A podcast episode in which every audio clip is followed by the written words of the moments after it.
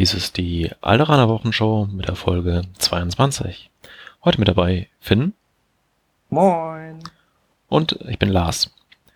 Ja, wir haben heute ähm, gar nicht so viele Themen. Wir wollen ein bisschen über die Neuigkeiten sprechen, die wir im dem Livestream von Fantasy Flight Games erfahren haben. Das sind so das eine oder andere Informationshäppchen bei dieser offenen Fragerunde ist da äh, rausgekommen und ähm, wollen wir euch mal ein bisschen was davon erzählen, was wir darüber denken. Oder nach gehen wir über ein Thema, das wir jetzt schon ein bisschen äh, vor uns hergeschoben haben. Mm, und zwar gab es ja neben den Punkteänderungen auch wieder ein Update des lebenden Regelbuches. Und da wollen wir mal so dann ein paar Regeln durchsprechen und uns Gedanken machen, was das dafür bedeutet, bevor wir in die Hobbyzone starten. Vorweg, möglicherweise ähm, stößt Yannick noch zu uns zu einem späteren Zeitpunkt. Ähm, also da nicht wundern, wenn der irgendwann mal reinrutscht. Ja, Finn, bist bereit? Ja, immer doch. Ich freue mich. Gut, dann fangen wir gleich mal an mit einer Info, die wir aus dem Livestream rausziehen konnten ähm, und so genau gesagt wurde. Und zwar am 18. Oktober kommt Clone Wars. Jetzt wohl endlich definitiv. Diese Aussage hatten wir, glaube ich, schon gefühlt ein wenig öfters. Es kommt jetzt wirklich. Aber äh, ich, ich glaube nicht. Also 18. Oktober scheint jetzt auch von Händlern und so weiter alles bestätigt zu sein. Ist jetzt später als gehofft, aber ich denke, alle freuen sich, wenn es da ist. Man sieht jetzt trotzdem, ich glaube, ich habe jetzt schon auch den einen oder anderen äh, deutschen Post gesehen, der jetzt das Corset zwar schon hat irgendwoher, aber es sind nur noch zwei Wochen und dann sollte es auch jeder haben. Und dann wird alles wieder gut. Ja, da muss man aber wirklich leider sagen, dass dieses ganze Hin und Her, das war keine gute Geschichte. Ich habe jetzt wirklich auch schon die ersten Leute getroffen, die wollten mit Clone Wars einsteigen und haben jetzt sozusagen ihr Tabletop-Geld für den Oktober schon für eine andere Armee auf den Kopf gehauen ähm, und gesagt, ja, vielleicht holen wir Clone Wars dann irgendwann später. Also ist vielleicht die Minderheit, aber die ein oder andere Chance haben wir da schon vertan ich denke, wenn es so anläuft, wie ich es hoffe, in einem halben Jahr wird man nicht mehr drüber sprechen. Also das ist jedenfalls das, was ich hoffe. Mhm. Nicht drüber sprechen. Wollen wir über Dubex sprechen? Oder? uh, it's a Dubakel. Punkt. Okay. Also da wissen wir nichts genaues zu. Aber zu den Kartenpacks wissen wir was. Genau, die Kartenpacks kommen gleichzeitig äh, wie das Clone Wars Set raus, was halt eine echt gute Sache ist für Leute, die halt nicht die neuen Fraktionen mit anfangen wollen, aber halt noch die Karten halt daraus haben wollen. Also hatten wir auch schon mal drüber gesprochen, ist eine gute Sache, kommt gleichzeitig auch am 18. Oktober raus. Äh, das ist fair. Hm. Weißt du gerade aus dem Kopf, ähm, an neuen Karten sind da drin ähm, das Link Targeting Away, dann die Fernleser, wie, wie heißen die richtig? Elektrobinoculars? Ja, ich würde es wahrscheinlich nie hinkriegen. Vielleicht irgendwann, wenn ich die Karte vor mir habe. Und Aggressive Tactics? Was, oder sind die da überhaupt drin? Nee, ne? Doch, genau, das ist da auch alles drin. Hm, es ist quasi wirklich jede Karte, die neu im Core-Set mit drin ist. Also auch Force Guidance, Hope und bestimmt noch eine andere Karte, an die ich gerade nicht denke. Okay. Ja, gehe auch davon aus, dass wir die durchaus häufiger dann in den Listen sehen. Da sind einige sehr gute Karten bei. Äh, auf jeden Fall. Also man wartet ja nur drauf. Ne? Ich baue schon die ganze Zeit Listen halt so mit den neuen Karten und so und warte ja eigentlich nur, das jetzt spielen zu können. oh ja. Ähm, gut. Äh, der nächste Punkt. Hm, wir können wohl demnächst kompetitive Battlecards erwarten, sprich Missionen, Aufstellungsarten, Bedingungen und äh, Zeitansatz eher früher als später, wobei sowas natürlich auch dann mal aus deren Sicht ein halbes Jahr sein kann. Oder was könntest du dir so vorstellen, wenn du mal raten musst? Also ich würde jetzt einfach mal ins Blaue schätzen, dass halt entweder ähm, kurz nach oder halt zusammen mit den Phase 2 Klon und Rex und den B, äh, B2 Druiden und Doku, dass da dann irgendwie direkt halt mit das Kartenpack kommt. Irgendwie so in dem Zeitraum. Das hm. wird dann Anfang nächsten Jahres sein. So April oder sowas. Mhm. Okay. Das wäre dann wirklich schon zeitnah.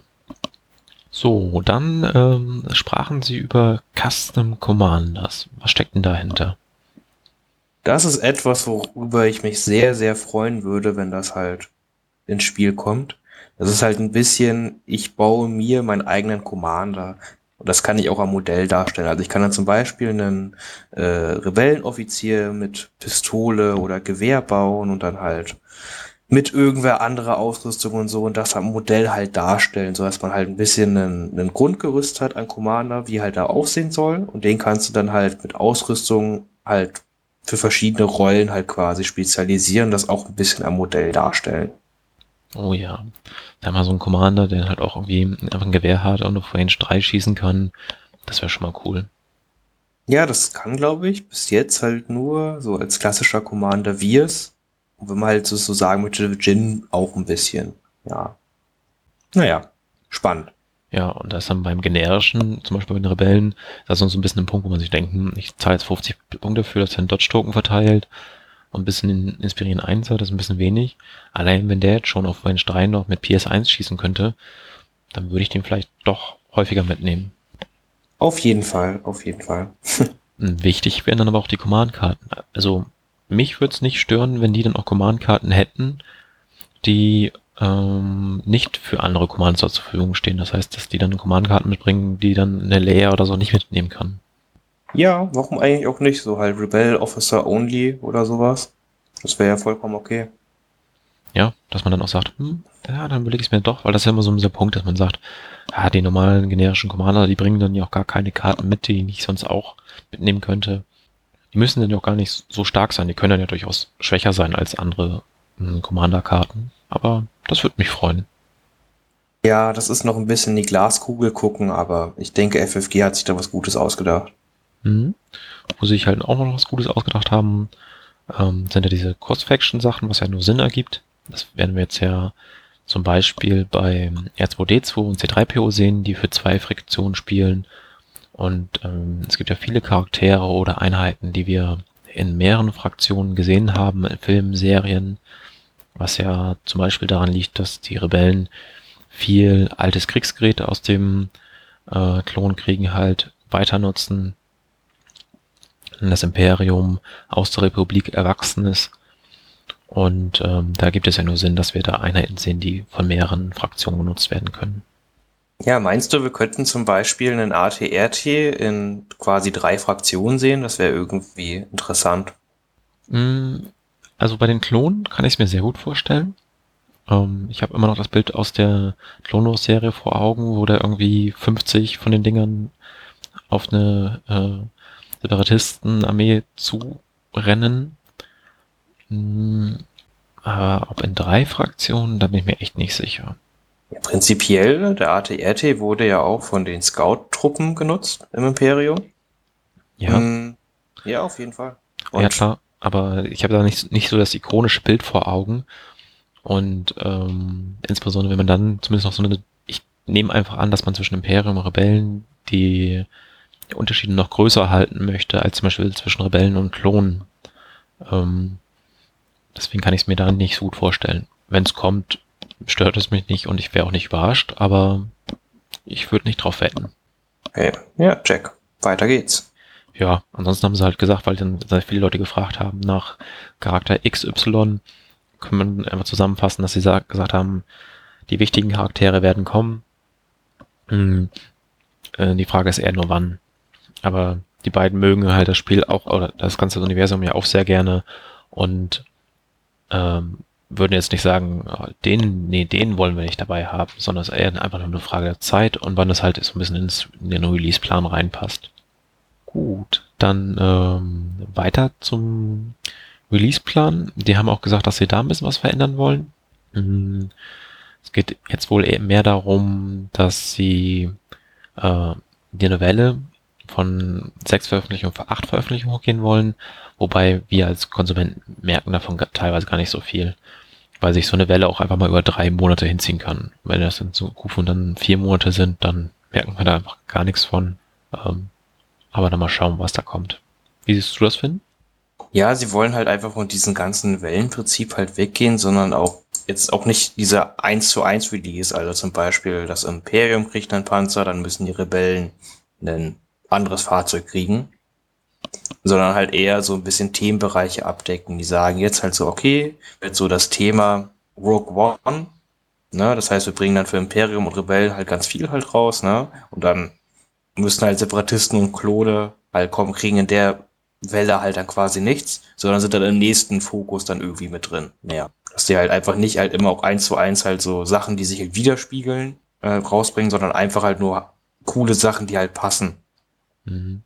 Also Beispiel aus der Vergangenheit nehmen würde, wir hatten dann ja den Release mit ähm, den Scouts für Imperium und Kommandos für die Rebellen, die beide dann halt ihre Minen hatten und beide ihre Scharfschützengewehre.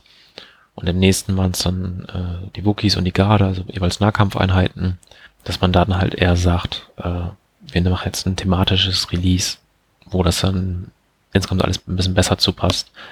Äh, was ja bisher auch trotzdem oft hingekriegt hat, wenn man halt überlegt, dass die Kommandos und die Scouts halt mh, beide ja auch auf Endor halt waren oder ähm, danach dann die Welle aus Rogue One im Endeffekt mit Death Troopern und Pathfindern, Jin und Krennic. Aber dass der Fokus halt eher in die Richtung geht. Ich glaube, das macht denen das Entwickeln an sich auch einfacher, ähm, als dann teilweise gezwungen zu sein, oh, wir müssen jetzt unbedingt was überlegen, was irgendwie in die Armee reinpasst und wir ziehen uns was bei den Haaren herbei. Noch einmal kurz zu deiner schönen Endor-Welle. Ich finde halt gut, wie halt dann so Boba Fett auch zur Endor-Welle gehört, aber gut. Okay, ja. Daran habe ich lassen, nicht gedacht. Lassen wir das so im Raum stehen. Mhm.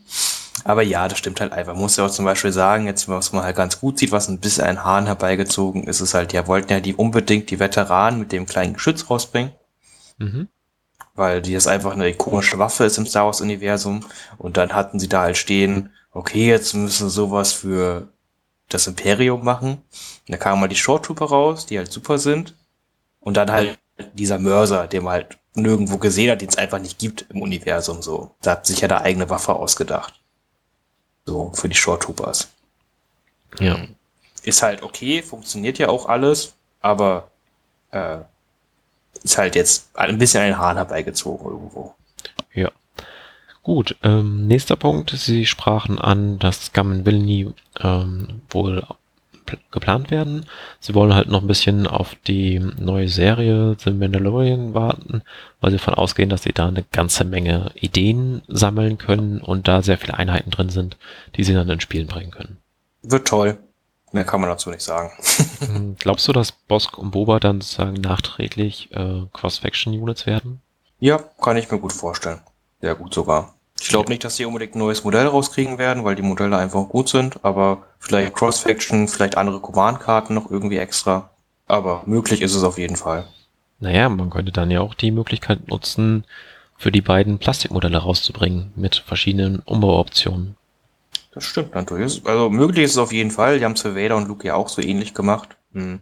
Und das ist ja auch etwas, was sie gesagt haben. Sie wollen halt zukünftig halt auch nochmal andere Charaktere eine zweite Version für bringen. Und da bietet sich das natürlich an.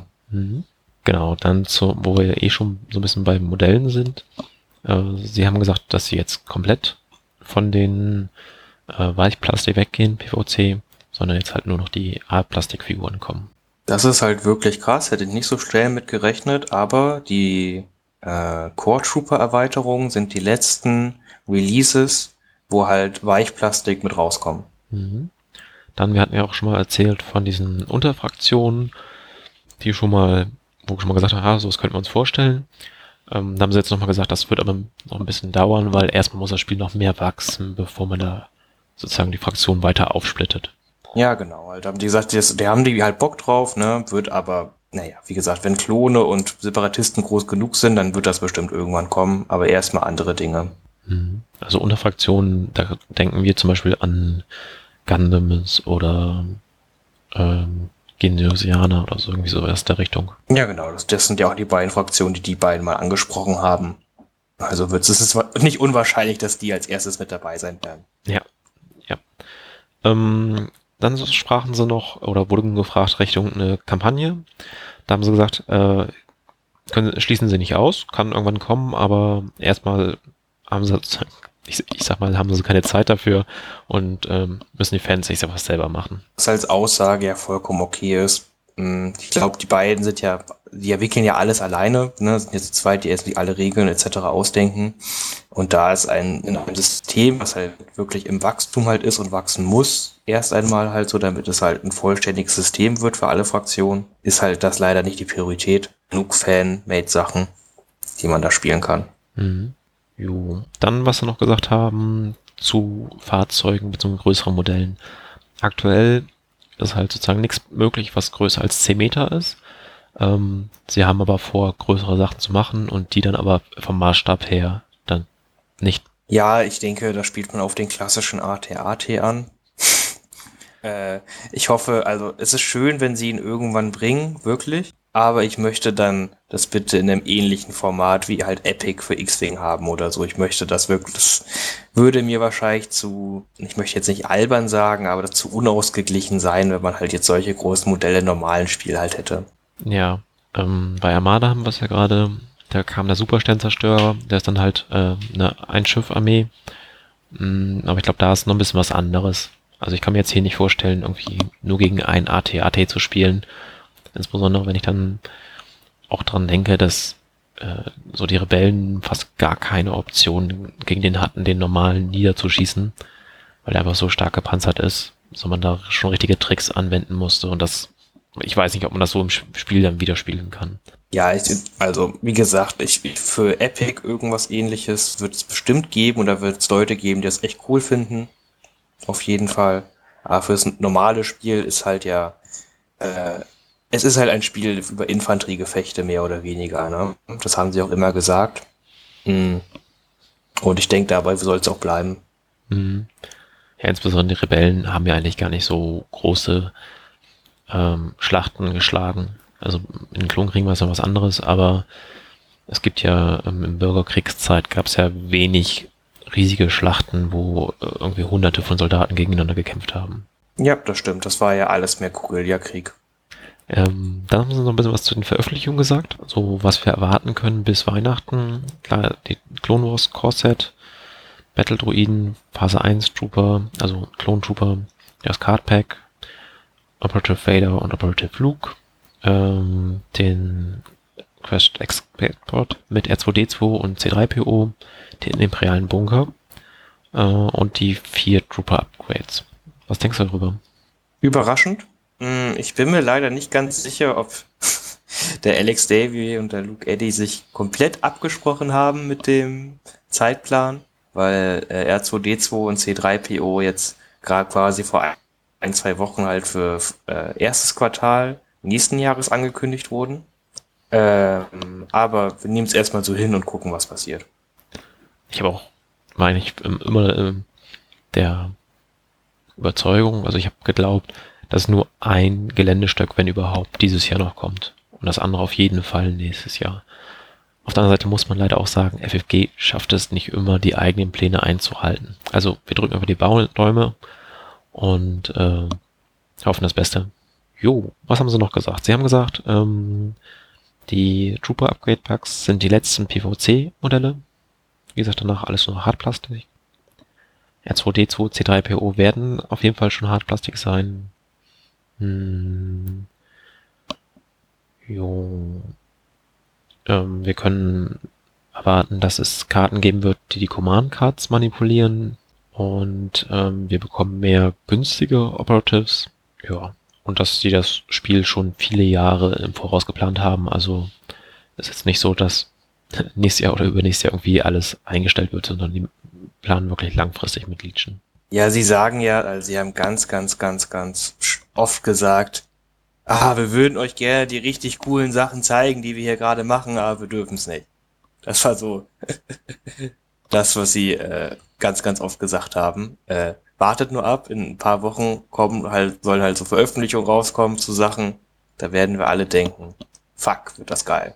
Ja, sie sagten ja auch so, ja, die Modelle jetzt, die ihr die gesehen habt, sind schon ganz schick, aber keins Vergleich zu dem, was wir schon gesehen haben. Ja, genau. Also die äh, Phase 2 Klone sind ja quasi die, die Klone in Hartplastik. Und die Mhm. sehen auch ganz gut aus, so erstmal so. Das sah, also auf den Bildern, die mir sah das alles solider aus. Weil sie haben ja gesagt, ja, das ist halt das unterste Level, was wir halt können jetzt für Hartplastik. Wenn wir jetzt gucken, was die halt gerade designen, haben sie gesagt, dann ist das einfach ein ganz andere, also ein ganz anderes Level. Ganz, also, wenn das eine An Anfänger war, dann ist das halt direkt, dann, was die jetzt designen, halt gleich fortgeschrittene. Also da ist ja auch einfach viel möglich bei Hartplastik. So, ich habe meine Liste hier ähm, abgearbeitet. Hast du noch irgendwas, was du sagen musst? Ah, das sollten wir noch mehr erzählen. Das haben die beiden erzählt. Äh, nee. Äh, das war wirklich alles halt mit drin. Hm, Ich finde es halt echt toll, dass FFG sowas macht, weil man da echt wirklich Kontakt halt hat zu den Entwicklern direkt. Das kenne ich so von äh, anderen Systemen weniger, wenn ich ehrlich bin. Und ja, wir haben, glaube ich, eine tolle Zeit bei Legion vor uns. Ja, schön. Gut, dann lass uns doch mal zu diesem lebenden Regelbuch kommen. Ja, wir hatten eine kurze Pause, haben die Möglichkeit genutzt, äh, Yannick hinzuzufügen. Sag Hallo, Yannick. Moin, moin. Genau, und ähm, wir machen jetzt direkt weiter mit dem lebenden Regelbuch, wie gesagt. Und äh, machen wir so ein bisschen im Wechsel. Wobei wir uns die ersten blauen Textfelder mal ein bisschen sparen. Game-Effekt haben sie ein bisschen was am Wording geändert. Card-Effekt haben sie was am Wording geändert. Oder Fraktionen haben sie jetzt erwähnt, dass es jetzt vier Fraktionen gibt, aber das ist wohl alles nicht so schwerwiegend. Ähm, auch kein Schwergewicht, aber ähm, mal eben erwähnenswert ist dann der Punkt Cover. Mm, Ich lese es kurz vor. Whether or not a piece of terrain provides cover varies from miniature to miniature. As a general rule, terrain that blocks line of sight to half or more of a mini placed directly behind it can provide cover to that mini, while terrain that blocks less than half of a mini does not. Such terrain determinations should be made before the game while playing the game cover is resolved according to the rules on page 8. Jo. Nochmal erklärt, ähm, aber ich glaube, so großes Gewicht hat das nicht, oder seht ihr das anders? Ja, es ist halt nur noch mal wichtig zu sagen, man muss sich vor dem Spiel hinsetzen, gucken, welches Gelände kann welches Modell, sage ich mal, zur Hälfte verdecken. Jetzt ganz wichtig bei Towntowns und ähnliches, weil das halt mal da ein bisschen schwieriger ist oder halt bei Fahrzeugen. Wenn man sich da vorher einmal Gedanken gemacht hat mit seinem Gegner zusammen, dann ist alles klar und dann kann man das ganz gut spielen, ohne Diskussion zu haben. Okay. Ja, Finn, was ist denn das nächste, worüber wir sprechen? Genau, das ist halt äh, Agile X oder Agil, einfach was die Towntowns halt mitbringen als neues Keyword. Da wurde halt nur noch mal äh, festge festgelegt, dass äh, wenn man einen Scout-Move macht und man dieses Agil-Keyword hat, dann kriegt man auch dort schon einen Ausweichmarker und nimmt den quasi in die erste Runde mit rein. Das wurde dadurch noch mal klargestellt. Also ganz interessant und macht halt die komplexe Position für Towntowns halt eine noch attraktivere Aufstellungsart muss man als Gegner halt ein bisschen aufpassen. Mhm. Nicht, dass vielleicht die zwei, drei Einheiten da schon einen Dodge geschenkt bekommen. Wäre schade. Ja. Dann hätten wir AI, ähm, die Regel der Druiden.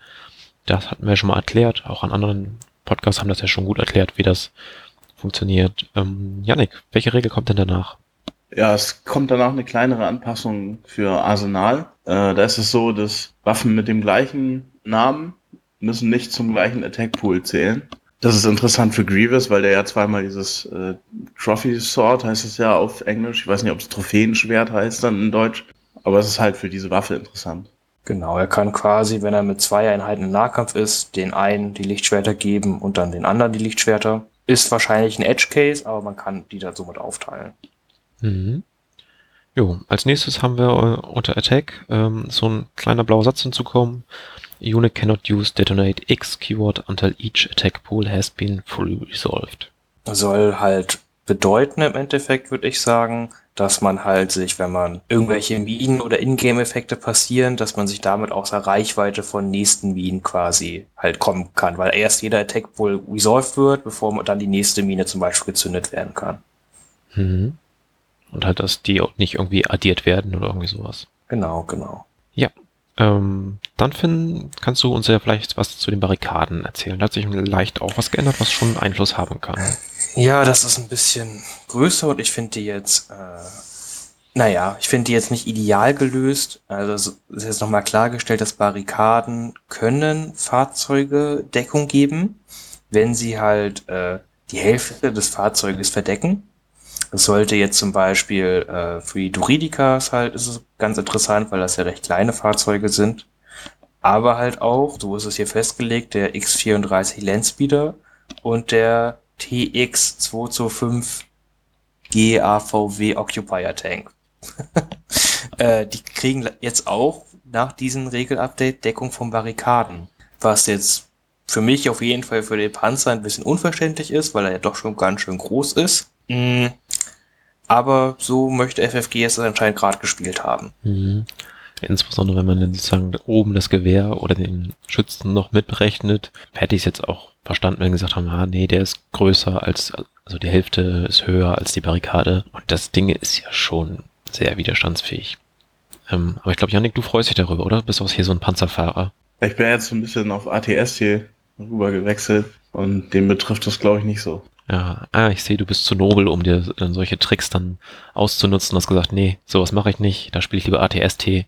Da kommt sowas gar nicht in Frage. Genau, ich will keine Diskussion. okay. Gut. Ähm, jetzt sehe ich hier einen großen blauen Block bei Base Contact. Janik, kannst du da was zu sagen?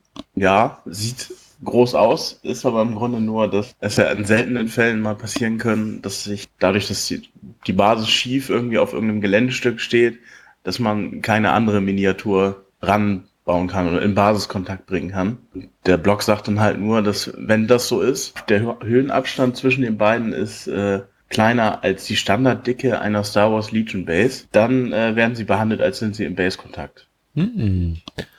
Ja, da erinnere ich mich noch irgendwie so ein Spiel, wo sowas ganz wichtig war, äh, wo sich dann jemand auf eine Kiste gestellt hat und dann, hm, die können jetzt gar nicht in Nahkampf kommen. Ist ja schade. Genau, das soll halt solche abstruseren Situationen ein bisschen verhindern, ist aber halt auch nur zum Teil halt möglich, weil die, die Dicke einer Base ist jetzt nicht die, die, die größte Höhe, aber für so Kleinigkeiten ist es auf jeden Fall eine gute Sache. Genau, also ich glaube, der Kistenfall würde immer noch auftreten. Ja, hängt auf die Kiste an, ob man sich neben die Kiste quasi, also wie lang die Kiste ist und ob man dann noch irgendwo anders hinpasst. Also da geht schon was. Okay, dann haben wir so ein neues Keyboard als ein blauer Block. Ähm, Unit Keyword, äh, sagt ja im Prinzip, wenn ich mh, hm, einen Dodge-Token ausgebe, dann kann ich halt auch ähm, Search-Symbole, also hier diese Macht-Symbole auf dem Schild drehen und ähm, der Dodge an sich negiert trotzdem einen Treffer und ich kann immer noch mehrere Dodge ausgeben. Hat das irgendeinen Einfluss aufs Spiel? Du hast jetzt Block gerade erklärt, richtig? Mhm. Ja, das ist ja quasi das Keyword für Grievous einfach, hatten wir drüber gesprochen, ist halt kein Deflect, ist halt ähnlich gut, ist einfach nur, dass Grievous halt auch blockieren kann. Ohne halt zurückzuwerfen im Endeffekt. Genau. Mhm. Jo, dann, hat, dann als neue Fähigkeit äh, von äh, C3PO ist es Calculate Odds. Mm, das ist einfach, ich finde, das ist sehr witzig geschrieben. äh, aber es heißt im Endeffekt halt nur, du kannst halt einer Einheit ein Ziel und einen Dodge-Marker geben und dafür kriegen sie halt in Reichweite 1 und Line of Sight und dafür kriegt sie halt noch einen Suppression-Marker. Ähm, ist halt eine ganz interessante Fähigkeit, auf manchen Einheiten sehr gut, wird also interessant sein, wie es R2D2 und C3PO halt so im Meter halt machen werden. Man kann es auch auf sich selber benutzen und äh, ja, wird, werden wir bestimmt öfters sehen in Zukunft. Okay, dann kommt Clone Trooper. Ich denke, da brauchen wir auch nichts zu sagen, außer ihr seht das anders. Und was haben wir dann als nächstes, Yannick? Äh, dann als nächstes kommt noch ein neuer Punkt in Cohesion. Ähm, da geht es um Basen mit Notches, also mit äh, diesen Einkerbungen. Ja, ich springe mal kurz ein. Ähm, das ist, es klärt nur endlich diese ganze komische Formationssache die, an die sich eh keiner gehalten hat. Also wenn man die früher die Regel gelesen hat, wie man Formation macht mit halt Speederbikes oder Towntowns, dann war das sehr, sehr schlecht geschrieben, so dass man die, es nur sehr, sehr wenige Möglichkeiten gab, die legalen Formationen zu stellen. Das ist halt quasi mit dieser Änderung halt verbessert worden. Man kann sie so hinstellen, wie man sie früher eigentlich immer hingestellt hat, einfach mit dem Einser-Move irgendwo drumherum. Äh, das wurde jetzt halt so klar geschrieben, dass das jetzt auch passt. Hm. Okay. Gut, dann haben wir unter dem Punkt Command Cards noch ein bisschen was Blaues.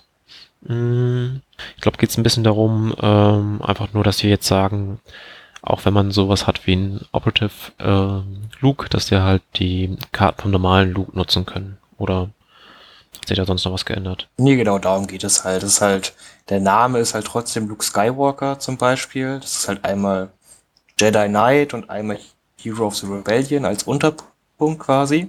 Aber trotzdem ist jeder noch Luke Skywalker und kann jede Command-Karte nutzen, egal welcher Rang er ist. Genau, da ist diesbezüglich unter Commander dann auch noch mal ein bisschen was erzählt. Und dann haben wir einen etwas größeren Block. Finn, vielleicht kannst du es erzählen. Counterpart. Ja, mh, Counterpart, das kommt das erste Mal mit R2D2 und C3PO bei uns ins Spiel. Ist äh, sehr, sehr langer Text, sehr, sehr langer Block. Heißt im Endeffekt, ähm, es gibt halt immer Counterpart, das besteht aus zwei Figuren. Der eine ist äh, der Non-Counterpart, heißt das, wird das hier beschrieben, ist immer der Anführer. In dem Fall R2D2 ist immer der Anführer. Und man kann R2D2 alleine spielen. Man kann C3PO aber nur spielen, wenn man R2D2 mitspielt und die beiden formen dann eine Einheit. Du hast halt immer den quasi, äh, äh, jede Figur hat halt den eigenen, Anführungszeichen, Gesundheitspool. In dem Fall R2D2 hat vier, ich glaube C3PO hat zwei. Und wenn möglich, muss halt immer in dem Fall C3PO zuerst Wunden kriegen, bevor R2D2 Wunden kriegen kann. Man kann halt die, die Waffen in einen Pool zusammen machen von beiden Modellen und die Upgrade-Karten, die man hat, zielen dann auch immer für beide Modelle. Also man ist halt quasi dann schon eine Einheit irgendwo mit Attacken und Upgrade-Karten, die man alle zusammen äh, zielen. Das ist dann halt ganz wichtig. Und ähm, wenn die und es muss die ganze Einheit vernichtet sein, damit man halt die ganzen Siegespunkte dann dafür halt kriegt. So, darum geht es halt größtenteils. Es ist halt einmal alles ganz ausführlich erklärt, wann halt was alles sein kann, aber grob gesagt, C3PO kann man nur mit R2D2 zusammenspielen und R2D2 kann alleine gespielt werden. Die beide sind eine Einheit, die halt die normalen Regeln für eine Einheit folgen. Und das sind eigentlich die wichtigsten Sachen, die man da rausziehen kann. Okay. Dann haben wir danach einen kleinen Satz ähm, zu Cover. Äh, da geht es darum, dass halt Einheiten sich selbst kein Cover geben. Wir haben ja sowas zum Beispiel wie Towntowns, die äh, geben ja Cover. Und wenn ich jetzt die Sichtlinie von Einheitenanführer zu Einheitenanführer zu dem des Towntown-Anführers durch das zweite Modell ziehe, bekommt er dafür kein Cover. Hm, ja. Dann steht hier bei ein bisschen was Blaues bei Danger Sense, aber ich erkenne nicht, was sich da geändert hat. Das hatten sie beim Update davor schon, dass es jetzt auch gegen Melee-Attacken ist, oder übersehe ich da etwas? Nee, ich glaube, das hatten sie nur vergessen, schwarz zu färben, muss ich sagen. Hm, Okay. Äh, Detonate X, ähm, da bin ich jetzt kein Experte für. Was hat sich da geändert? Geht halt wiederum, wie ich am Anfang auch geschrieben, äh, beschrieben, oder du am Anfang mit dem Detonieren, dass du halt das quasi äh, trotzdem nacheinander machst. Also du kannst ja jetzt in drei Minen reinlaufen, sag ich mal. Und dann kann, hast, wenn du drei Saboteure hast, kannst du in Anführungszeichen gleichzeitig die drei Minen explodieren, weil die werden nacheinander abgehandelt. Und wenn du dann aus der Reichweite von einer dieser drei Minen halt rauskommst und die noch nicht abgehandelt war, dann verfällt das halt quasi. Ah ja. Gut. Ähm, Yannick, wir haben dann dieses Disengage. Das ist ein neues äh, Einheitenregel. Vielleicht magst du die kurz erklären? Ja, genau, das äh, glaube ich, die Towntown-Regel, oder die haben die, glaube ich, zuerst gehabt. Ähm, Oh Gott, zum, zum Glück haben die, Tau ja gut, Taudowns haben es nur indirekt, aber Ach Taudowns so, haben die Regel nicht. Ja, genau. Ja, also Disengage meint, dass äh, man einen, einen Nahkampf quasi direkt verlassen kann und sich bewegen kann wie normal. Also man geht- läuft einfach raus und sobald man aus, vom Base-Kontakt weg ist, äh, ist man auch nicht mehr im Nahkampf mit der Einheit. Genau. Äh, Operative Luke hat die Regel richtig. Genau, und Grievous kriegt die Regel mit seiner Einser-Pip. Mhm. Ich freue mich. Es, es hängt drauf an, auf welcher Seite man steht, ob man sich jetzt freut oder nicht. Mhm. Ganz toll. Naja. Gut, dann haben wir noch ähm, Distract. Hm, wer hat denn Distract? Das ist von C3PO die eine äh, Regel, die er hat. Ah. Äh, wo er dann nicht beschossen werden kann. Mhm. Genau. Ähm, Genau. Noch was dazu erzählen? Ich glaube, da hat- hatten wir schon mal was erzählt, als C3PO so gespoilert wurde, oder? Genau, da hatten wir schon mal was zu erzählt. Äh, ist halt quasi ein bisschen wie Hahn-Zweier-Pip, halt nur für die für die Einheit, halt, für eine Einheit, die dann auf R2D2 und C3PO schießen muss. Ist ganz interessant. wird man bestimmt mal sehen, aber ist jetzt auch, ja, man wird es sehen, ob man es wirklich nutzen möchte. Mhm. Wollt ihr noch was zu Droid Troopers erzählen? Haben wir drüber gesprochen, sehr viel ausführlich. Ich denke auch. Dann, ja, Introduction ein bisschen, nochmal was zu Factions. Ich glaube, das können wir uns alles sparen. Ich habe das nächste schon rausgesucht. Dann Einfach, legt mal los. Äh, es geht um Entourage, das hat jetzt bis jetzt halt nur Palpatine oder halt ähm, äh, Krennic. Ganz interessant, wenn man jetzt zum Beispiel äh, die Kommandostärke auf Krennic spielt, dann kann man das Entourage-Fähigkeit auch in Reichweite 1 bis 4 geben, statt der normalen 1 bis 2. Das ist ganz interessant, weil das auch dadurch verbessert wird. Okay, das muss mir nochmal erklären, das ähm, konnte ich gerade nicht folgen. Okay, also Entourage, normalerweise gibst du einen Token für jetzt bei Krennic an Death Trooper in Reichweite 1 bis 2. Mhm. Gut. Wenn du jetzt das Upgrade Kommandostärke hast, was dir erlaubt, Befehle in Reichweite 1 bis 4 zu geben, dann ist Entourage davon auch betroffen.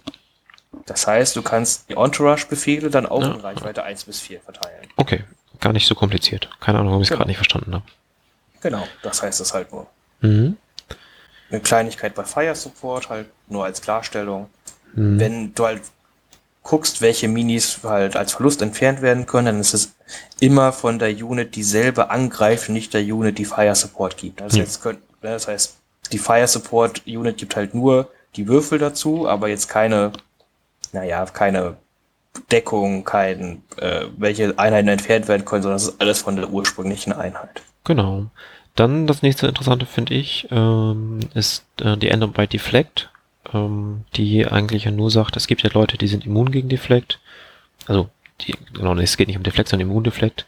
Ähm, äh, dass die halt immer noch weiter sozusagen das, das, den Teil von Deflect nutzen können, bei dem sie die Search-Würfel drehen können. Also die können immer noch durch die Deflect ihre ähm, Rüstung verbessern.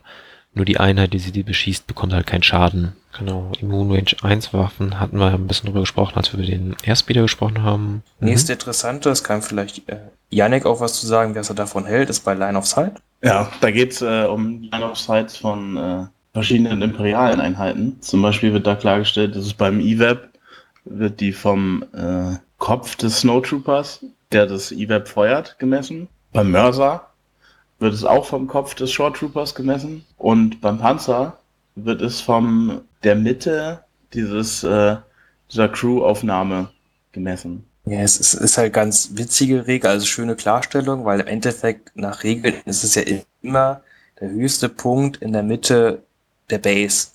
Was jetzt beim E-Web irgendwie, wenn man es laut der Anleitung anbaut, der Generator war. Was halt irgendwie ein bisschen komisch ist, wenn man von diesem Generator ausschießt. Und beim Mörser ist es halt auch irgendwie, irgendwie die Schulter oder der Arm des einen Typens oder sowas. Ist halt irgendwie auch Schwachsinn. Deswegen vom Kopf macht das schon Sinn.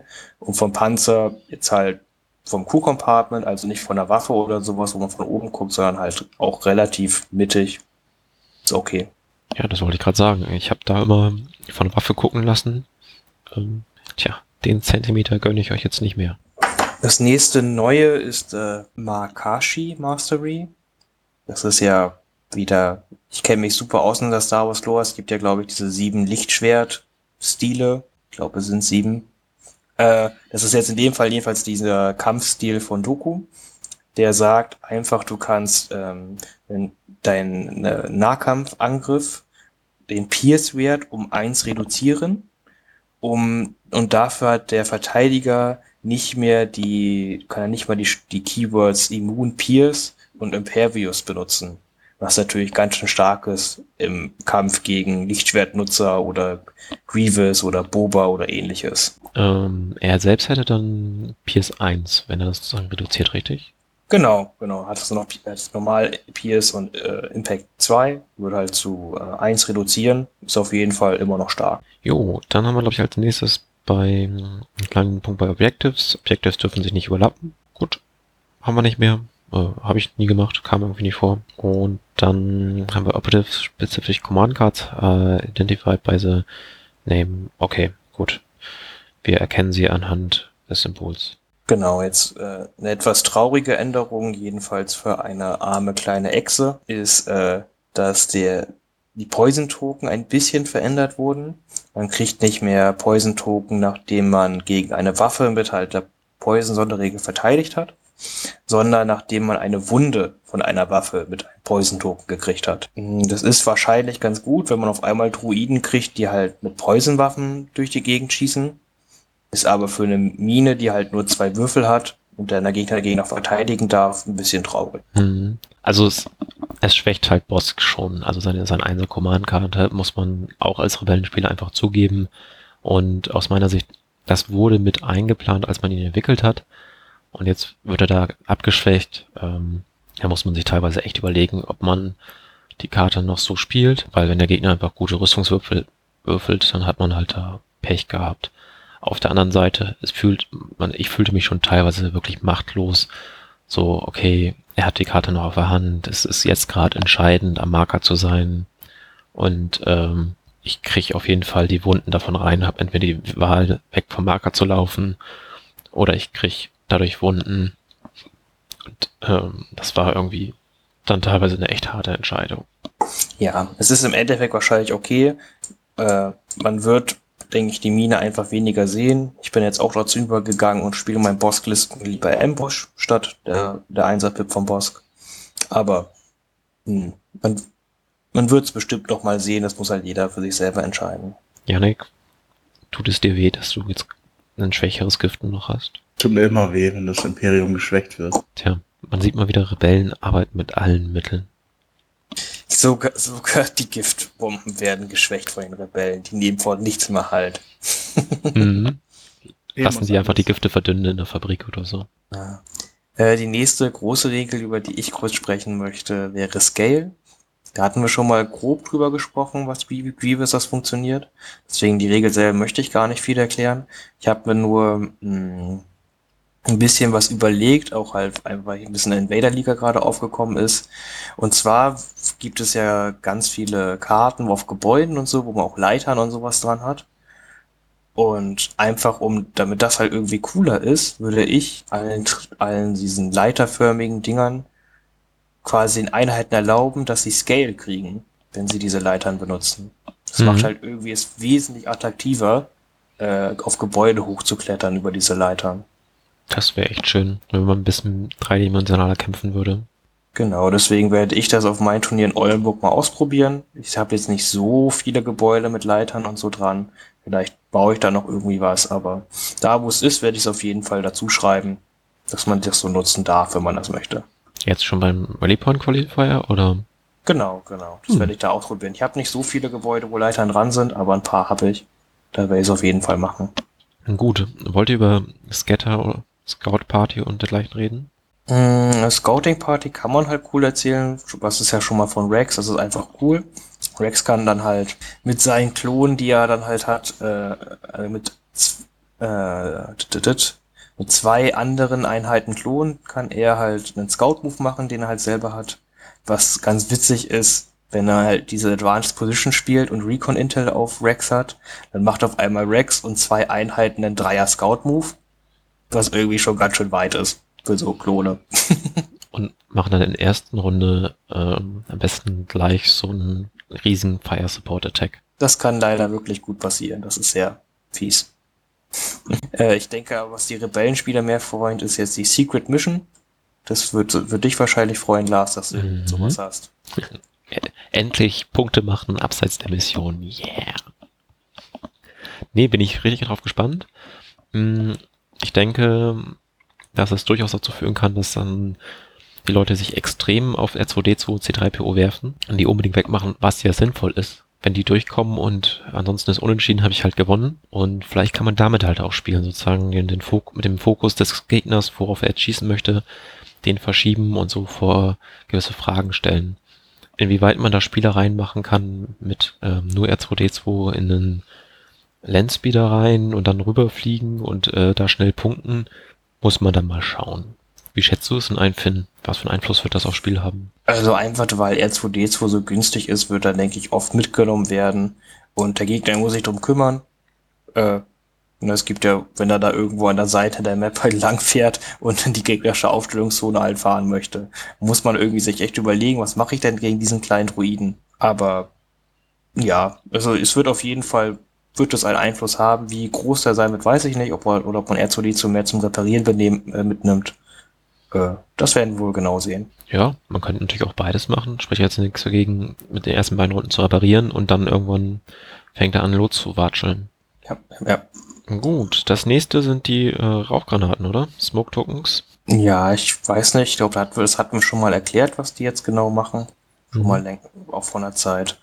Im, gibt im Endeffekt so eine kleine Range 1 Bubble, wo die Deckung vom 1 verbessert wird, wenn man da durchschießt oder drin steht. Da wollte ich eigentlich auch nur anmerken, dass wenn man, es gibt ja auch Smoke X, dass dann dementsprechend viele ähm, Smoke Token legt, halt legt und ähm, nicht irgendwie die Deckung verbessert wird oder ähm, die, die Reichweite erhöht wird oder so, sondern man legt dann einfach mehrere Token. Ja, genau, genau. So, Surgery Mastery, das war die von ähm, Obi-Wan, oder? Genau, das ist der Kampfstil von Obi-Wan, der defensive Kampfstil. Ist halt ganz grob gesagt, wir hatten glaube ich auch schon mal gesprochen, was es macht. Du kannst es halt auch während Guardian benutzen quasi und du kannst Dodge-Marker ausgeben, um auch während Guardian halt Hits zu canceln. Was halt einfach das stärkste, die stärkste Fähigkeit dran ist. Und du kannst halt auch, wenn du halt gegen mehrere Sachen verteidigst und halt Search-Symbole würfelst, wirfst du auch bei Guardian halt Treffer zurück, wie bei Deflect. Mhm. Ja.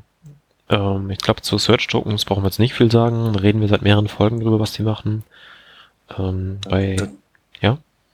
Genau, also ich habe schon lange durchgescrollt. Äh, Versatile ist das nächste Weapon Keyword. Das ist halt Grievous Waffe bis jetzt, meine ich. Die, die, die, die, die, äh, das Gewehr, was er da hat. Da kann man halt sowohl im Nahkampf als auch im, äh, kann man halt auch nutzen, wenn man im Nahkampf ist. Das heißt, man kann aus Nahkämpfen herausschießen quasi, was einfach sehr vielseitig ist. Aha. Äh, und ist eine, ist eine schöne Option, um es halt zu haben. Macht Grievous flexibler und das ist, ganz cool. Jo, dann haben wir es auch schon äh, fast geschafft. Oder wollt ihr noch über den Real-Mode der Druidikas reden? Ich glaube, bei Druidikas selber haben wir auch echt viel geredet mal, wie gut die sind und was die alles machen. Und wir sollen es auch nicht zäher machen, als es ist. Es waren halt wirklich zum Teil nur Kleinigkeiten, die geändert wurden. Aber ich habe das Gefühl gehabt, das meiste wurde einfach übersehen, weil sich alle auf die Punkteänderung gestürzt haben. Zu Recht ja auch. Das war auch das Größte in dem Release und die Regeländerung. Mhm. Aber wir wollten das nicht, dass das hier in Vergessenheit gerät, dass sich auch ein paar Regeln geändert haben. Okay. Aus deiner Sicht, was waren so die wichtigsten Punkte? Ähm, auf jeden Fall die, die Deckungsregel mit der Barrikade ist halt sehr interessant. Mm, Das mit dem Gift-Tokens muss man halt auf dem Schirm haben, dass das jetzt so ist für Boss, wenn man es halt spielt.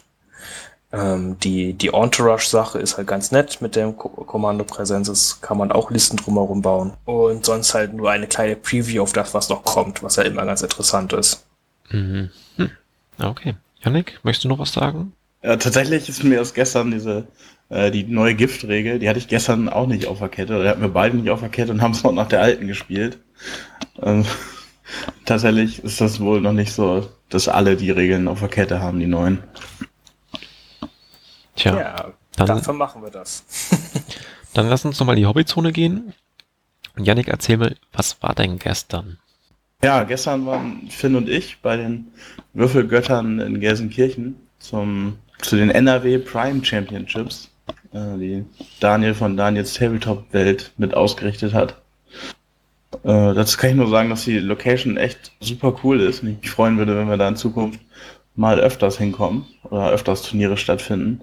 Da war alles geboten, was man sich so auf einem Turnier wünschen kann. Super Catering, super schöne Platten, natürlich nette Spieler und hat einfach Spaß gemacht gestern. Was hast du gespielt? Ich habe eine Krennic ATS-Tier-Liste gespielt, bin aktuell aber noch ein bisschen viel am Rumprobieren mit meiner Liste, habe mich noch nicht so richtig festgelegt. Dementsprechend war dann auch das Ergebnis, also einmal gewonnen, zweimal verloren, bin dann auf dem 25. von 29 gelandet, aber ich bin da ganz zufrieden mit. Also einmal gewonnen ist ja schon mehr als keinmal gewonnen. Ne? Das stimmt auf jeden Fall schon mal ganz gut. Ähm, wie sah da die Liste genau aus? Quenic, ATST, was war noch dabei? Ähm, zweimal Short Trooper mit der schweren Waffe, äh, ein Short Trooper zusätzlich mit einem Astromech, dann ein Scharfschütze, eine Death Trooper Einheit, mit Hunter, schwerer Waffe und der Konfiguration. Und dann nochmal zwei Mörser mit dem, mit dem Relay. Und zum Abschluss noch eine Sturmtruppeneinheit mit DLT.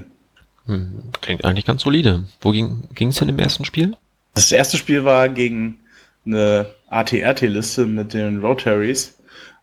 Und äh, der Rest war dann aufgefüllt mit Z6-Truppen. Also drei ATRTs, sechs Z6 und Lea als Anführer oder irgendwas anderes? Korrekt, die klassische Liste quasi. Ähm, da habe ich mich ein bisschen schwer getan damit, dass in der Mitte halt ein sehr hohes Gebäude stand. Da kann man halt mit dem ATS hier nicht rüber gucken und er hat sich da ein bisschen drin rumgeknubbelt und wir haben äh, mit den Markern gespielt und der Marker war halt in der Mitte und er stand halt immer auf der einen Seite, ich konnte halt nicht rumlaufen und musste halt immer gucken, dass, dass ich halt das kriege, was ich so gerade sehen konnte, womit er sich rumgetraut hat. Das hat dann am Ende halt nicht gereicht. Mhm. Ja, okay. Und dann im zweiten Spiel, wogegen hast du da gespielt? Ja, das zweite Spiel war gegen jemanden, der eher neu im Spiel war. Der hat äh, eine Vias Krennic Liste gespielt, dann aufgefüllt war mit einer Einheit Short Trooper, äh, mehreren Stormtroopern und zwei Death Troopern. Man konnte halt merken, dass er noch nicht so super lange spielt. Irgendwie die Commander haben sich halt nicht so gut ergänzt und also in der Liste nicht. Und ja, das lief dann halt darauf hinaus, dass ich ihn mit dem ATS hier relativ gut zusammenschießen konnte und dann am Ende, wir haben Durchbruch gespielt. Wir haben halt beide in Runde 5 die Granny-Karte gespielt mit äh, Suppression verteilen und dann ist ungefähr alles vom Schlachtfeld geflüchtet. Das war hier lief halt durch. Hm, Okay, wobei äh, so ewig bist du ja auch noch nicht im Spiel drin, oder? Ja, genau, es war mein drittes Turnier. Aber ich glaube, er hat gerade vor kurzem erst angefangen, oder so Ah, ja, okay. zu spielen. Ja, und dann die letzte Runde. Ja, die letzte Runde war gegen Luke von den Death Troopern West. Ähm, der hat eine Mörserliste gespielt und das Ganze lief dann ein bisschen darauf hinaus, dass wir uns gegenübergestellt haben und kaputt geschossen haben. Und am Ende war er dann besser dran. Ich, da hätte ich mich vielleicht ein bisschen zurückziehen sollen, eher. Ich war dann doch irgendwie ein bisschen gierig und dann fielen mir irgendwann die, die Core-Einheiten weg und dass ich dann am Ende keine Punkte mehr machen konnte. Naja, das Imperium hat gewonnen, das ist die Hauptsache. Es war ja nur ein Trainingsgefecht, haben wir gesagt. Die haben nicht scharf geschossen. Ah, ja, ja. Nee, und ähm, würdest du an der Liste was ändern oder hast du jetzt erstmal Bock auf eine ganz andere Liste? Ja, also im Grunde, was mir aufgefallen ist, ist halt, dass äh, der ATST schon sehr davon profitiert, wenn die neuen Änderungen kommen, wie das äh, Link Targeting Array. Weil mir ist aufgefallen, dass mir häufig das Ziel gefehlt hat. Dann hast man würfelt zwar neun Würfel, darf aber nur zwei nochmal würfeln. Das heißt, wenn du nur drei Treffer hast, dann kannst du halt maximal fünf draus machen. Da wären manchmal mehr Zielenmarker besser gewesen. Die ich ja in meiner Liste durch Krennic nicht bekomme. In einer Viers-Liste hätte ich ja durch äh, Spotter noch ein zweites Ziel. Das wäre dann schon von Vorteil. Und mit Link Targeting Array dann vielleicht ein drittes. Vielleicht zu überlegen, das umzubauen auf Viers. Aber da ich ja hoffe, dass am 18. wirklich die Clone Wars rauskommen, werde ich vielleicht in Oldenburg wieder eine andere Fraktion spielen. Bin da so ein bisschen am Liebäugeln mit den Klonen. Ja, du sagtest ja, dass die Clone Wars waren eigentlich der Grund, du, warum du zu Legion gekommen bist. Und endlich äh, kommen sie zu dir. Hoffen wir es. Ja, bin ich mal gespannt, was du da spielen wirst. Ähm, kannst ja dann vielleicht noch kurz vorher berichten. Finn, du hast ja auch gestern zufällig in Gelsenkirchen und hast zufällig auf demselben Turnier gespielt. Wie lief's für dich? Äh, ja, lief ganz gut. Ähm, ich erzähle erstmal ein bisschen was zur Location und wie es halt alles war. Es war halt wieder ja bei den Würfelgöttern. Wenn man halt schon andere Systeme gespielt hat, kennt man den Verein vielleicht. Ähm, super, super cooler Club. Wenn man aus dem Raum kommt, sollte man den auf jeden Fall kennen und mal dort gewesen sein. Die Location ist wirklich super. Das Catering war wieder Spitzenklasse. Danke dafür. Äh, und es ist einfach immer wieder schön. Ich war früher in meinen 40k-Zeiten sehr oft dort und es war jetzt wieder schön, mal wieder dort zu sein. Für mich wirklich wieder ein bisschen Nostalgie hoch erleben, als noch alles bei 40k gut war. Und jetzt endlich mit Star Wars Legion spielen. Das hat echt Spaß gemacht. Also waren 29 Leute und das ist ja für äh, das erste Turnier für die gewesen quasi in der Location, halt echt ein, äh, ein, ja, eine gute Marke gewesen, worauf man aufbauen kann. Und sie haben auch schon gesagt, es soll nächsten Jahr mindestens zwei, wenn nicht sogar drei Turniere bei Würfelgöttern für Legion kommen. Und ich denke, das ist auch einfach eine richtig gute äh, Ausgangslage. Cool. Und wie gesagt, ich kann nur Positives sagen, es waren auch sehr, sehr viele äh, Anfänger dort, was mich auch sehr gefreut hat, die jetzt gerade erst mit dem System angefangen haben. Und was ich da so mitgekriegt habe, hat es denen auch allen wirklich Spaß gemacht. Und wollen halt jetzt auch mehr Star Wars Legion spielen. Das heißt, es haben, haben wirklich alle gewonnen. Ich hoffe, äh, ne, wäre schön, wenn ihr Bock habt, kommt nach Oldenburg, großes Turnier, wird auch viel Spaß machen. Aber freue mich einfach, wenn wir in Zukunft wieder mehr Legionspieler haben, gerade auch mit Clone Wars bald. Das kann einfach nur gut sein fürs Hobby. Und ähm, was hast du jetzt gespielt? Naja, ah ich habe, äh, ich wollte noch einmal den Vader mal wieder auspacken, einfach weil ich den länger nicht mehr richtig gespielt habe. Und klar, er kriegt erst bald seinen neuen coolen Command-Card und da kommt jetzt Operative raus. Aber ich wollte ihn noch mal so spielen, wie man ihn kennt quasi.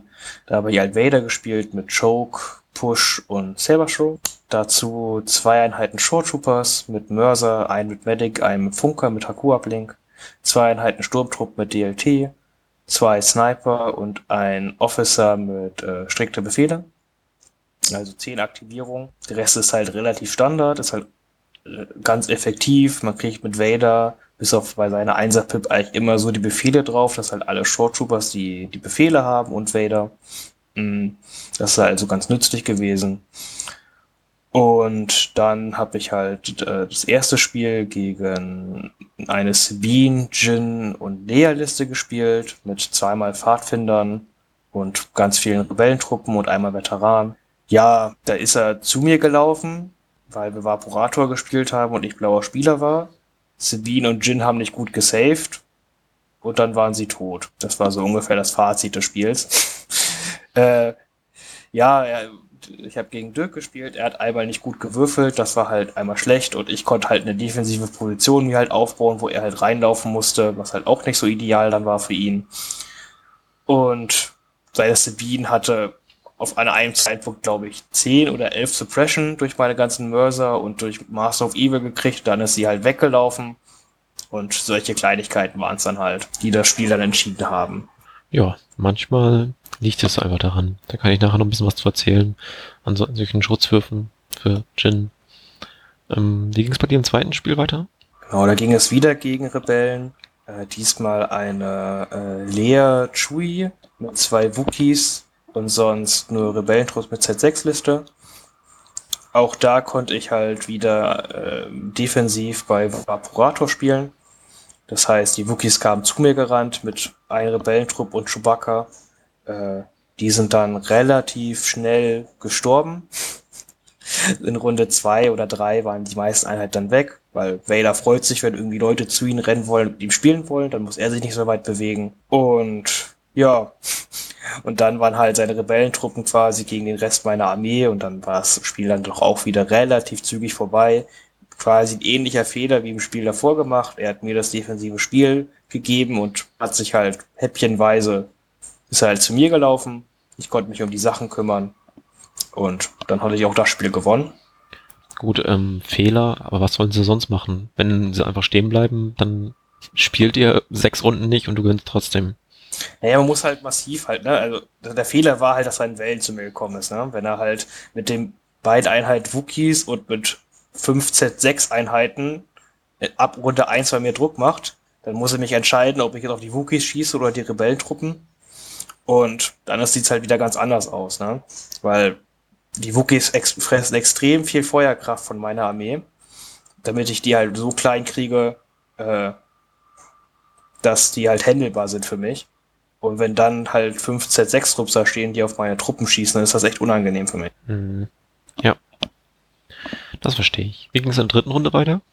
Genau, das war halt ein, das war ein Spiel gegen eine Krennic Bosk mit zweimal Short Troopern und zweimal Death Trooper Liste. Also da haben wir äh, Battle Lines gespielt, auch mit Vaporatoren. Und die Liste hat mich am Anfang halt einfach, weil sie die wesentlich größere Firepower hatte und wir wenig gutes Scatter-Terrain hatten, komplett auseinandergeschossen. Ich habe ganz schnell Aktivierung verloren. Meine Sturmtruppen waren halt irgendwie ganz fix nur noch mit Unity dann da. Ich konnte mich dann aber halt ein bisschen wehren. Meine Shorttrooper haben ein bisschen zurückgeschossen und langsam Aktivierung von ihnen angeknuspert. Und äh, meine Sniper konnte ich halt durch die Aktivierungskontrolle mal Liste halt so aktivieren, dass sie die äh, nach seinen Medics aktivieren konnten und die konnten beides auf Death Troopern halt äh, nur mit leichter Deckung schießen und haben dann halt jeweils, glaube ich, zwei Death Trooper rausgenommen, was halt relativ entscheidend war, weil die halt immer Doppel-Hit gewürfelt haben mit Zielmarkern. Das war halt ganz gut. Und dann ist halt Vader in Runde 2, 3 halt in ihn reingekracht hat halt sich um die Death Trooper in den letzten gekümmert, die einen erwürgt, die einen im Nahkampf oder mit Lichtschwert geworfen. Es war noch eine entscheidende Stelle dabei, wo halt Bosk halt schon fünf Leben verloren hatte ohne Stims und da haben wir beide unsere Einser-Pips gespielt. Ich habe den Roll-Off gewonnen in dem Fall und konnte damit halt Bosk halt noch rausnehmen, bevor Bosk halt noch irgendwie Schaden machen konnte oder weglaufen konnte. Das war halt noch ein wichtiger Wurf. Und ja, und dadurch konnte halt dann im Endeffekt Vader das Spiel gewinnen, weil mir Niederhaltmarker auch relativ egal waren. Klar, dann hatte meine Sturmtruppen halt irgendwie sechs Niederhaltmarker oder so, aber Vader sagt es halt egal. Ja, das war dann ungefähr das Spiel. Und gab es dann noch einen Cut für dich oder war dann zu Ende? Nee, wir haben nur drei Spiele gemacht. Ich denke auch, äh, für einen Tag ist drei Spiele meistens echt okay. Es ging ja auch wirklich um nichts Großes. Es war ja einfach nur ein schönes Event für alle. Und dann habe ich äh, trotz meiner äh, guten SOS-Bilanz, die ich bis jetzt in den letzten Turnieren hatte, bin ich äh, verwundert erster Platz geworden. Womit ich jetzt nicht gerechnet habe, aber das soll vielleicht doch mal passieren. Ähm, ich dachte, dagegen gibt es eine Regel. Finn wird nicht Turniersieger, wenn es kein, wenn nicht der, der klare Sieger ist. Ja, genau, das gab es jetzt halt auch nicht. Aber mein Gott, nehme ich auch das mal mit. Mhm. Habe mich halt auch gefreut drüber. Klar, ja, aber mich hat vor allem halt gefreut, dass das Turnier halt so guten Anklang gefunden hat in der Community. 29 Leute für ein Eintagesturnier ist echt eine große Anzahl. Und ich hoffe wirklich, dass die ganzen Leute, die da jetzt neu dazugekommen sind, halt sich auch bei anderen Turnieren zeigen lassen und halt weitermachen mit dem Hobby. So, so dass wir noch weiter wachsen können. Ja. Ja, dann erzähle ich mal, was ich so ein bisschen gemacht habe. Ich war jetzt in letzter Zeit nicht auf dem Turnier, konnte ein Spiel aber gegen Marvin machen.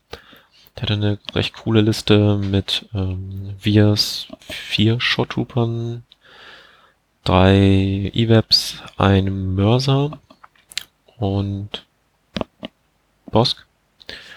Ähm, haben auf einer Platte gespielt, die sozusagen noch in der Entwicklung ist. Ähm, haben ein bisschen aufgestellt und auf einmal merke ich, hm, die Mitte ist doch ein bisschen frei.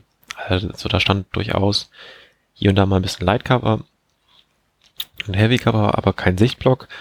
Und dann habe ich mir so überlegt, achso, ich habe gespielt ähm, Jin, Sabine ohne Schwert, Chewbacca, äh, Rebellentrupp nur mit Medidruide, Flottentruppler mit der Schrotflinte, Veteran mit dem HQ-Ablink, dazu die Mark II Kanone, zweimal große Kommandos mit Sniper, einmal kleinen Kommandos mit Sniper und ähm, ja, guck mir seine Linie so an, sehe auch, was er da machen kann mit Tokenaktivierung und hin und her schieben und alle haben Aim-Token und dann stehen da auf einmal auch mal Imperiale mit schwarzen Angriffswürfeln. Ist für mich auch noch eine neue Erfahrung. Und da wollte ich irgendwie nicht reinlaufen, habe hier und da ein bisschen mit einem Scharfschützengewehr geschossen, aber im Endeffekt wurde ich da doch sehr gut runtergerungen und irgendwann haben wir auch gesagt, okay, Zeit ist um. Ähm, und ich stand halt nicht an den Markern dran ja, war das gelaufen. Aber auch da ähnlich, was Finn erzählte von Jin, hatte, war, noch relativ voll, steht in schwerer Deckung, ähm, nimmt einmal vier zusätzliche Schutzwürfel, wovon keiner ein Blocksymbol zeigt. Davor hat er sie drei zusätzlich genommen, da hat er auch keiner ein Blocksymbol gezeigt. Ja, dann war sie auf einmal ganz schnell tot. Macht man halt leider auch nicht so viel. Auf der anderen Seite hatte ich auch schon Spiele mit ihr, da ähm, hat sie dann halt auch gegen sehr gute Angriffswürfe einfach ganz viel weggeschützt und fast gar keine Wunden gekriegt. Also ja, man weiß nie, was die Würfel einem da geben. Weiße Würfel geben, aber sie nehmen halt auch. Das ist einfach so. Mhm. Ja. Ähm, war für mich auf jeden Fall, ich werde Jin nicht auf dem nächsten Turnier spielen, werde ihr aber auf jeden Fall nochmal mehr Chancen geben. Ähm, ihre Command-Karten sind extrem stark. Passten jetzt in diese Liste. Das war jetzt eine, was heißt Weiterentwicklung. Im Prinzip habe ich die Liste von der DM genommen und Lea gegen Jin getauscht. Passte vielleicht nicht ganz gut da rein. Also, ich glaube, da passt Lea besser. Hm. Aber mal gucken. Jetzt gibt es eh so viele Möglichkeiten. ATRT-Listen, Listen mit FD-Kanonen. Ähm, dann Ende des Jahres oder bis Anfang nächsten Jahres kann man dann Rebellen mit äh, ganz viel Range 4 und 5 spielen. Also gibt's, muss ich mir mal gucken, was, ich, was alles wird. Aber erst erstmal für Oldenburg. Ich glaube, ich bleibe aber bei meiner Liste von der deutschen Meisterschaft und passe die einfach irgendwie ein bisschen an. Ja, mit der hast du ja auch ganz gute Erfahrung mittlerweile, muss man ja auch sagen. Die kannst du ja, denke ich, ganz gut spielen. Ja, waren jetzt ja auch keine überragenden Ergebnisse damit, aber zumindest kenne ich sie und ich komme aktuell gar nicht zum Spielen. Ich denke, ähm, muss mir auch nochmal das Grundregelbuch nochmal zu Gemüte führen. Ist mir bei dem Spiel aufgefallen, wo ich hier und da Spielfehler gemacht habe, dass ich da schon einige Regeln wirklich vergessen habe. Und dann vielleicht nichts Neues ausprobieren, wo man dann auch nicht genau einschätzen kann, was jetzt die Einheiten machen. Ja, ähm, Oldenburg, Valley Point Qualifier. Äh, gar nicht mehr so weit hin. Ähm, von unserem jetzigen Standpunkt aus äh, noch vier Wochen. Ich denke, man weiß nicht, wann die Folge kommt. Vielleicht sind es dann so noch drei. Wir reden hier also über den 2. und 3. November. Finn, hast du da noch viel für zu tun? Ich denke, das würde dich doch ein bisschen einnehmen, oder? Mm, das Grobe ist alles geklärt. Es wird halt nochmal äh, in den Vortagen davon halt viel Arbeit werden mit Aufbauen und alles vorbereiten mit dem Gelände und den Zettelchen, alles so. Die Armeelisten kontrollieren und sowas. Das kommt natürlich alles noch auf mich zu. Mm, aber sonst, äh, alles andere Grobe ist halt fast schon fertig. Ich habe mich um die Preise gekümmert, ich habe mit meinen Sponsoren viel gemacht. Äh, das passt eigentlich alles. Mm sind jetzt leider bis jetzt erst 31 feste Anmeldungen, was ich ein bisschen schade finde. Ich hoffe, da kommen noch so zwei, drei, vier hinzu. Also ich würde mich wirklich freuen, wenn wir, naja, ist vielleicht ein bisschen unrealistisch, aber wenn wir 36 Leute wären, dann wäre ich wahrscheinlich ziemlich zufrieden. Das wäre so meine, was ich hoffe. Es kann jetzt sein, dass vielleicht dann doch nur 32 werden. Das wäre auch okay. Aber prinzipiell habe ich schon mit mehr gerechnet. So dafür, dass ich doch jetzt schon recht lange Werbung für dieses Turnier mache. Klar, es kommt immer was dazwischen. Ich habe ganz viele Leute jetzt gehabt, die jetzt mir kurzfristig absagen mussten, einfach aus verschiedensten Gründen, sage ich mal. Hm, das passiert, klar. Das spielt das Leben halt einfach so. Ich hoffe trotzdem noch, dass sich ein paar noch finden, die halt äh, unentschlossen sind und sich noch nicht angemeldet haben. Äh, klar, meldet euch an, ihr werdet auf jeden Fall ein super cooles Wochenende haben. Die Leute sind alle nett und erklären euch die Regeln, ne, ist ja kein, wenn du die ersten Spiele die dort habt, dann ist das auch kein Problem. Ich habe schon zwei Leute, die machen quasi ihre ersten Spiele dort am Turnier und das äh, klappt, denke ich, trotzdem alles. Ja, auf jeden Fall. Und wenn man dann fünf Spiele in Folge macht, dann ist man auf jeden Fall noch regelfest. Auf jeden Fall regelfest da. ja, okay, sagen wir es so. Mm, du hast angesprochen, äh, Sponsoren, Preise. Willst du mal ein paar Beispiele nennen, was es wofür gibt? Ja, eine genaue Zuordnung möchte ich noch gar nicht treffen. Hm, einfach, weil ich mir das noch ein bisschen vor Ort überlegen möchte, auf was ich alles halt habe. Aber es wird auf jeden Fall für jeden, der Gelände mitbringt, gibt es halt äh, einen kleinen Preis in Form von äh, Gutschein von Fantasy Welt.